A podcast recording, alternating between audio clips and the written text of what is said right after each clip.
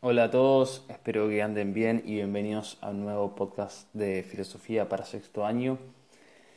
En el día de hoy vamos a comenzar a entender un poco el pensamiento y quién fue Nietzsche y nuestro objetivo final de estos, esta serie de podcast va a ser eh, comprender bien qué quiere decir Nietzsche cuando habla de la muerte de Dios ¿no? y qué significa esto. Pero antes como para poder llegar a ese, a ese fin. En el día de hoy vamos a ver primero algunas cuestiones de la vida muy breves ¿no? y de su obra. Y después vamos a arrancar a, a, meternos en el tema de lo que Nietzsche llama lo dionisíaco, lo apolíneo y el problema de Sócrates. ¿no? Y cómo ahí está como la, la primera batalla que quiere librar Nietzsche contra toda la filosofía que, como veremos a continuación, él ve que es decadente ¿no? hasta, hasta su época, ¿no? pero que todo inicia con Sócrates y con el tema de lo apolíneo. ¿no? En relación con esto último, Sócrates, eh, una frase que está leyendo justo un libro de, de historia de la filosofía y el autor cita esta frase de Nietzsche que dice, Sócrates fue una equivocación, toda la moral del perfeccionamiento, incluida la cristiana, ha sido una equivocación. Quizás esta cita es como un gran resumen de lo que vamos a ver hoy y es un, gran resumen de lo que, eh, y una anticipación de lo que es la obra eh, de este filósofo alemán. Y es un poco esto porque quizás una de las intuiciones, además de la temática de la muerte de Dios, pero que está en conexión con esta, es el tema de la reelaboración del sistema de valores eh, que se suceden de generación en generación. Esa es también una de las, de las cuestiones que más va a abundar en, la, en toda la obra de Nietzsche, ¿sí? y que, como dije recién, se está relacionado íntimamente con el tema de la muerte de Dios y arranca así en el tema de Sócrates. Comencemos entonces primeramente con algo sobre su vida y su obra, ¿no? Y nos preguntamos quién fue Nietzsche, ¿no? ¿Quién, qué, lugar ocupó en la historia de la filosofía y por qué es tan conocido o es tan eh, importante hoy día, ¿no? No solo para la filosofía, sino un poco en general, ¿no? Porque quizás no es tan evidente, pero muchas de las cosas que vemos en la sociedad, en la cultura hoy día, tienen un eco en, el pensamiento nietzscheano.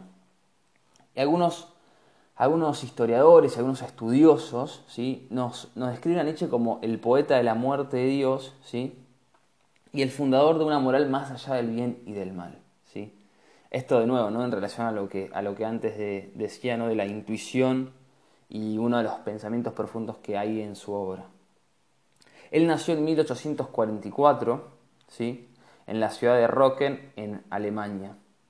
Y en realidad no había estudiado filosofía como carrera o no había estudiado propiamente la filosofía, sino que se dedicó al estudio de lo que se llama filología o filología. Esta es una, como una disciplina que intenta entender eh, los textos y los escritos y, su estructura y cómo se fueron eh, desarrollando evolucionando a lo largo de la historia. Entonces Nietzsche se ocupó mucho de eso, ¿no? de la literatura, de la filología, del tema de los textos. ¿no?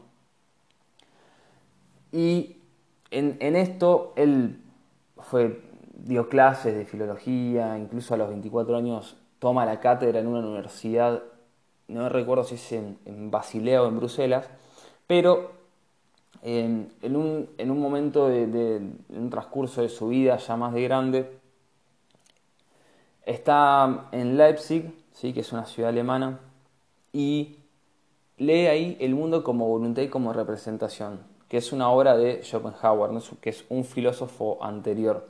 Eh, y esta lectura sí lo dejó muy marcado porque em, va a tomar como cuestiones o ideas también del pensamiento de este otro filósofo y al principio sí lo va a, se va a reflejar mucho en su propia obra esta cuestión. Después, como todo filósofo, se termina un poco desligando y se independiza ¿sí? de, su antecesor, pero una de las características ¿no? de, Schopenhauer y de Nietzsche es que hay una suerte de pesimismo ¿no? en, su, en, su, filosofía. Quizás Schopenhauer es mucho más marcado y, asumido, Nietzsche siempre va a estar como eh, queriendo eh, dar vuelta a la mesa y, siempre estar retocando las cuestiones eh, objetivas y decir, bueno, en el fondo no podemos decir que esto es pesimismo, ¿no? Porque no hay pesimismo, no hay optimismo, ¿no? Lo vamos a ver más adelante, pero en un principio es más pesimista, ¿no? Filosóficamente. Porque no va, va, no va, como no le va a encontrar un sentido trascendente a las cosas, va a dar cuenta de que todo queda en, en, esta vida y no hay nada más. Entonces va por, por ahí el camino de la, del pesimismo filosófico. Luego em, decíamos ¿no? que se iba a independizar ¿no? de, de, sus antecesores y va a empezar a dar curso a su propia originalidad ¿no? en, la, en, la, en, el pensamiento filosófico. Y una de sus primeras obras em, que va a dar pie a esto es Humano, demasiado humano. ¿sí? Ahí intenta como despegarse un poco de, como decíamos, de Schopenhauer y de otros em, autores los cuales está como compartiendo un poco el pensamiento. Y fíjense que deja por, por, estos, por estos años, ¿sí? entre 1878 y 1980, deja el tema de la filología y empieza a escribir, ¿sí? o sea, deja de enseñar filología y deja de, dar cursos de esta, de esta materia y se, se dedica al pleno a, como a explayar su obra y su pensamiento. En 1981 escribe Aurora, que es ahí donde empieza a esbozar como su pensamiento más profundo, y eh, la continúa en una obra muy conocida en 1882 que es La Galla Ciencia, donde ahí es como que arranca a prometer eh, que eh, la humanidad va a tener un nuevo destino, va a haber una nueva visión de las cosas, todo va a cambiar y es ahí en, esa, en La Galla Ciencia donde él de un modo u otro expresa esta, esta nueva intención. Pero es en 1883 donde escribe lo que la mayoría considera como su obra maestra, que es Así habló Zaratustra. Todo esto incluso en un, o sea, en, en, un contexto donde en su vida más personal no estaba, no estaba teniendo como la mejor de, de, las suertes, porque él en unos viajes se había enamorado de, de una chica, Luz Salomé, si no me confundo, eh, y la verdad que estaba perdidamente enamorado de ella y ella lo rechaza por X o por Y, no importa, eh, y se termina casando con, esta chica se termina casando con uno de sus alumnos o discípulos, barra amigo, compañero, lo cual, eh, bueno, desata internamente, seguramente a nivel psicológico, cuestiones eh, bastante duras. Y en, esta, en, este, en este caldo de cultivo escribe ¿no? Estas obras, especialmente la, por los años de donde eh, empezó a escribir, en realidad así hablo Zaratustra, porque tardó 12 años más o menos en culminarla. Eh, pero en ese interín salen obras como Más allá del bien y del mal en 1886, El ocaso de los ídolos, El anticristo en 1887 y finalmente una de sus últimas obras antes de morir eh, fue la voluntad de poder, ¿sí? como culminando todo su, repertorio filosófico. Y justamente hoy es 25 de agosto, estoy grabando esto el 25 de agosto, y fue un 25 de agosto de 1900 cuando muere, ¿no? Previo a esto, en un año anterior más o menos, eh, tuvo un ataque de locura donde creo que se quiso, no sé si suicidar o por lo menos hacer daño, autoinfligirse daño tirándose abajo un caballo o medio como enganchándose de la, de la de una no, recuerdo cuál es el nombre específico pero de la, de la rienda de un caballo algo por el estilo cuenta la anécdota que se quiso como bueno o quitar la vida o por lo menos hacer daño no pero había caído como un ataque de locura después bueno lo mandan con la madre a, a que lo cuide etcétera. Y en 1900 como dije recién en un 25 de agosto muere no así que hoy estaría siendo el aniversario de... Incluso yo no, lo había pensado hasta que me puse a hacer el podcast realmente y bueno, coincidió. Eh, así que bueno, esa sería como la parte más eh, biográfica de Nietzsche, ¿sí? Es para tener un poco una, idea de quién fue, qué hizo, qué escribió, los, los títulos, los nombres. No es tan importante de pronto, quizás para nosotros, porque bueno, habla un poco más de su vida, pero no tanto de sus ideas pero sí se ve cómo va desarrollando entre, en, las, en, los títulos de, sus obras eh, su pensamiento. ¿sí? Bueno, pasemos ahora entonces a el tema de lo dionisíaco, lo apolíneo y el problema de Sócrates. Recuerden dos cosas, él fue filólogo, entonces tuvo, tuvo contacto con muchos textos, bueno, tendemos a pensar que lo hizo, ¿no? Si fue filólogo, de textos así eh, de escritura los antiguos. Entonces, leyó mucho lo que es la literatura griega, o por lo menos tuvo la oportunidad de hacerlo. Y recuerden, em, por eso va a hablar y se va a centrar en esto de, de Dionisios, de Apolo, del problema de Sócrates, sale, surge de ahí. Y además, em, recuerden que, em, bueno, cuando decíamos que él estuvo por Leipzig y pudo leer El mundo como voluntad y representación, este, este, este título de esta obra de, Schopenhauer, él dice que cuando la leyó, ¿sí? de algún modo es como que ahí arrancó su, inspiración, ¿no? Y dice así, lo, lo leo textual. En cada página la renuncia, el rechazo, la resignación elevaban la voz. Tenía ante mí un espejo en el cual contemplé el mundo, la vida y mi ánimo mismo. Allí, semejante al sol, estaba fijo en mí el arán ojo del arte, separado de todo. Allí veía yo enfermedad y curación, exilio y refugio, infierno y paraíso. ¿sí? Entonces, él ve, eh, él ve que, o sea, siguiendo un poco a Schopenhauer, ve que la vida eh, tiene esta, este, este tema de la irracionalidad, ¿no? de, la crueldad, del dolor, de la destrucción. ¿no? Ve que hay, un, hay como una suerte de, desaliento en la vida, pero que hay una posibilidad no como para afrontar esta situación. Y esa situación, o mejor dicho, esa, esa posibilidad para afrontar el dolor, se da en el arte, ¿no? Es el arte, esa herramienta, dice Nietzsche, que nos ayuda o nos facilita el soportar, ¿sí? Tengan en cuenta esta palabra, el soportar la vida, ¿sí? Entonces, él escribió en 1872 eh, El origen de la tragedia. ¿sí? Ahí intenta demostrar un poco cómo en la civilización griega presocrática, es decir, antes de Sócrates o en conjunto con, Sócrates, los presocráticos siempre se dicen que son ese grupo de filósofos eh, que estuvieron antes de Sócrates o que compartieron la vida con Sócrates, pero sus doctrinas o sus teorías eran intelectualmente anteriores a Sócrates bueno, la civilización griega presocrática ah, está como en la misma categoría, es anterior a Sócrates, sí dice que en esa civilización estalla o hay una explosión, ¿sí? Por un vigoroso sentido trágico, ¿sí? Que es como una, o sea, intenta hacer una embriagadora aceptación de la vida, como un, aceptar lo vital y, el destino y los valores vitales, ¿no? Él, él veía que, o intentaba demostrar esto, ¿no? Que antes de, Sócrates hay una aceptación de lo trágico y, de la vida y de lo complejo y complicado que es la vida, ¿no? Y aceptar el destino tal cual te toca, y sin importar si es de algún modo bueno o malo, ¿no?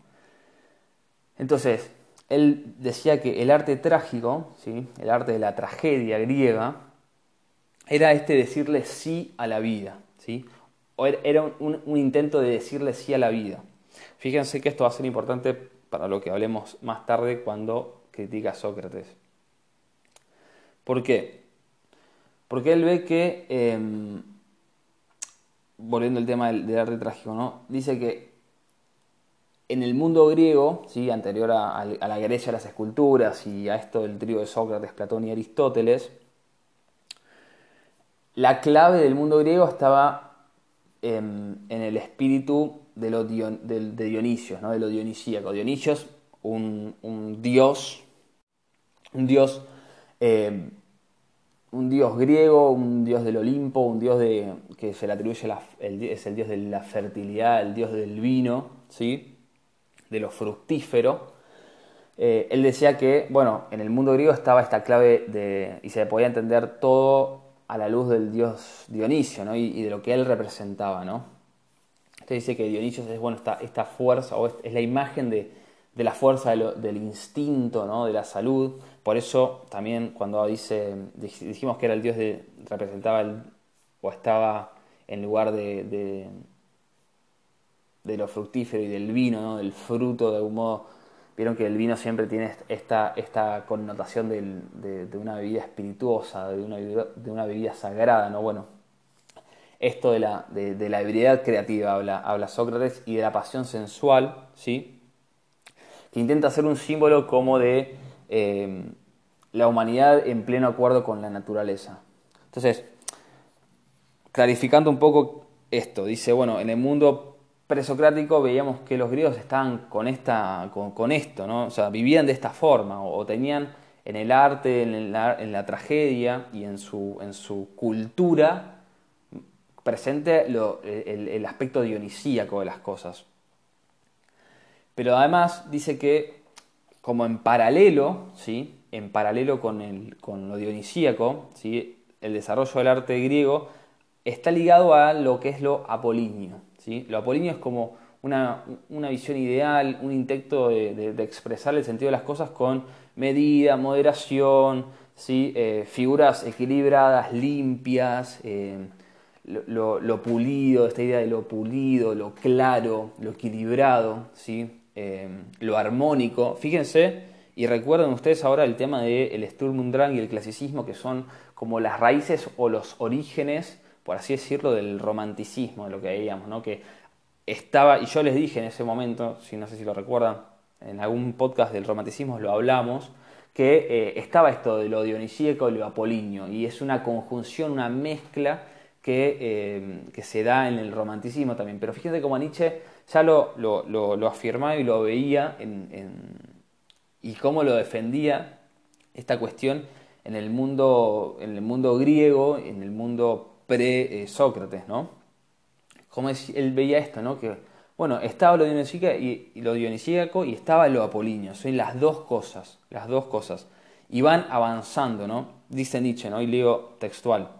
Los dos distintos, tan diversos entre sí, avanzan uno al lado del otro en abierta discordia en la mayoría de los casos, hasta que, en virtud de un metafísico milagro de la voluntad helénica, Helena, los helenos, habla de, los griegos, acaban compareciendo emparejados y gracias a este acoplamiento final engendran la obra de arte, tan dionisíaca como apolínea, que es la tragedia ática. Entonces, acá como que concluye ¿no? su, su, su intuición, es decir, la tragedia griega tiene algo de Apolinio y tiene algo de Dionisíaco, ¿no? hay una mezcla, hay una especie de, conjunción, de comunión de las dos cosas. Pero, pero, y acá es cuando arranca la crítica, dice, bueno, en un momento Eurípides, un personaje, un personaje griego, un poeta, uno de los grandes poetas eh, de la Grecia antigua, dice que eh, bueno, intenta como eliminar eh, este, el, elemento dionisíaco de la tragedia, ¿sí? Intenta sacarlo del medio por, por cualquier razón, no importa, porque le parezca feo, porque le parece eh, que no va, le parece que no, no, no, cierra, bueno, no importa, pero la cuestión es que Eurípides intenta como eliminar de la tragedia este elemento dionisíaco y este elemento que para, para Nietzsche era tan importante, porque era un elemento constitutivo. Entonces Eurípides de algún modo intenta eliminar de la tragedia este elemento dionisíaco a favor ¿no? de los elementos apolíneos, ¿no? como la moralidad, eh, lo intelectual, eh, lo luminoso, eh, la claridad. Y dice, dice Nietzsche, ¿no? o está la lectura de Nietzsche, de que esto ¿sí? favoreció a que después personajes como Sócrates, como Platón, ¿sí? empiecen a intentar querer eh, entender y, de algún modo dominar la vida y las cuestiones de la vida con la racionalidad, con la razón. ¿sí? Pensar las cosas, ver las razones de fondo, eh, entender la verdad de las cosas, ver una verdad objetiva y trascendente a nosotros, ¿sí? Todas esas cuestiones que se va, empiezan a darse y empiezan a, a brotar con Sócrates, con Platón, después con Aristóteles, que tiene una continuación en toda la filosofía hasta hoy día, o por lo menos hasta la época de Nietzsche, ahora quizás en el, mundo contemporáneo está fluctuando un poco esa, idea. Eh, si bien en toda la historia hay una fluctuación en todas las corrientes, pero en principio siempre, desde Aristóteles hasta, hasta, mediados de Nietzsche y un poco después, está, se conserva más esa tradición de la, de, la verdad y, de la razón. Pero, sin embargo, dice Nietzsche, ese fue el comienzo de la decadencia. Ese es el gran problema de Sócrates, ¿no? Ese es el, gran problema de Sócrates en contra de lo dionisíaco. Dice Nietzsche, Sócrates fue una equivocación. Toda la moral del perfeccionamiento, incluida la cristiana, ha sido una equivocación. Esa es la primera cita que habíamos dicho antes. Dice, la luz diurna más cruda, la racionalidad a cualquier precio, la vida clara, prudente, consciente, sin instintos, en contraposición a los instintos, no era más que una enfermedad diferente y en ningún caso un retorno a la virtud, a la salud, a la felicidad. Sócrates sencillamente fue un enfermo crónico. Así lo dice Nietzsche. Dice, no puede ser que hayan sacado lo dionisíaco del medio, no puede ser que, hayan puesto eh, lo, claro, lo prudente, lo consciente eh, en, primer, en, primer plano y hayan sacado lo, instintivo, lo, pasional, lo, lo, estruendoso, ¿no? Recuerden esto de, la, del abismo que hablamos cuando veíamos el romanticismo, el abismo frente a las cosas, lo incontrolable, la, impetuosidad, la imagen de la tormenta que te avasalla. Bueno, Nietzsche dice, Sócrates fue el que empezó a sacar eso de la filosofía, eso de la escena, y ahí arrancó la decadencia. O sea, imagínense, un personaje de 1800 y pico peleándose completamente desquiciado contra Platón y Sócrates por esta cuestión. Pero en sus obras se lee con cuánto odio le tenía Nietzsche porque dice, ellos arrancaron la decadencia y, y acá tiene que terminar. ¿sí? Por eso después, como dijimos antes, y se está haciendo un poco largo el podcast, les pido disculpas, pero me pareció interesante no, no cortarlo. Él dice, a partir de ahora vamos a hacer una nueva visión de las cosas.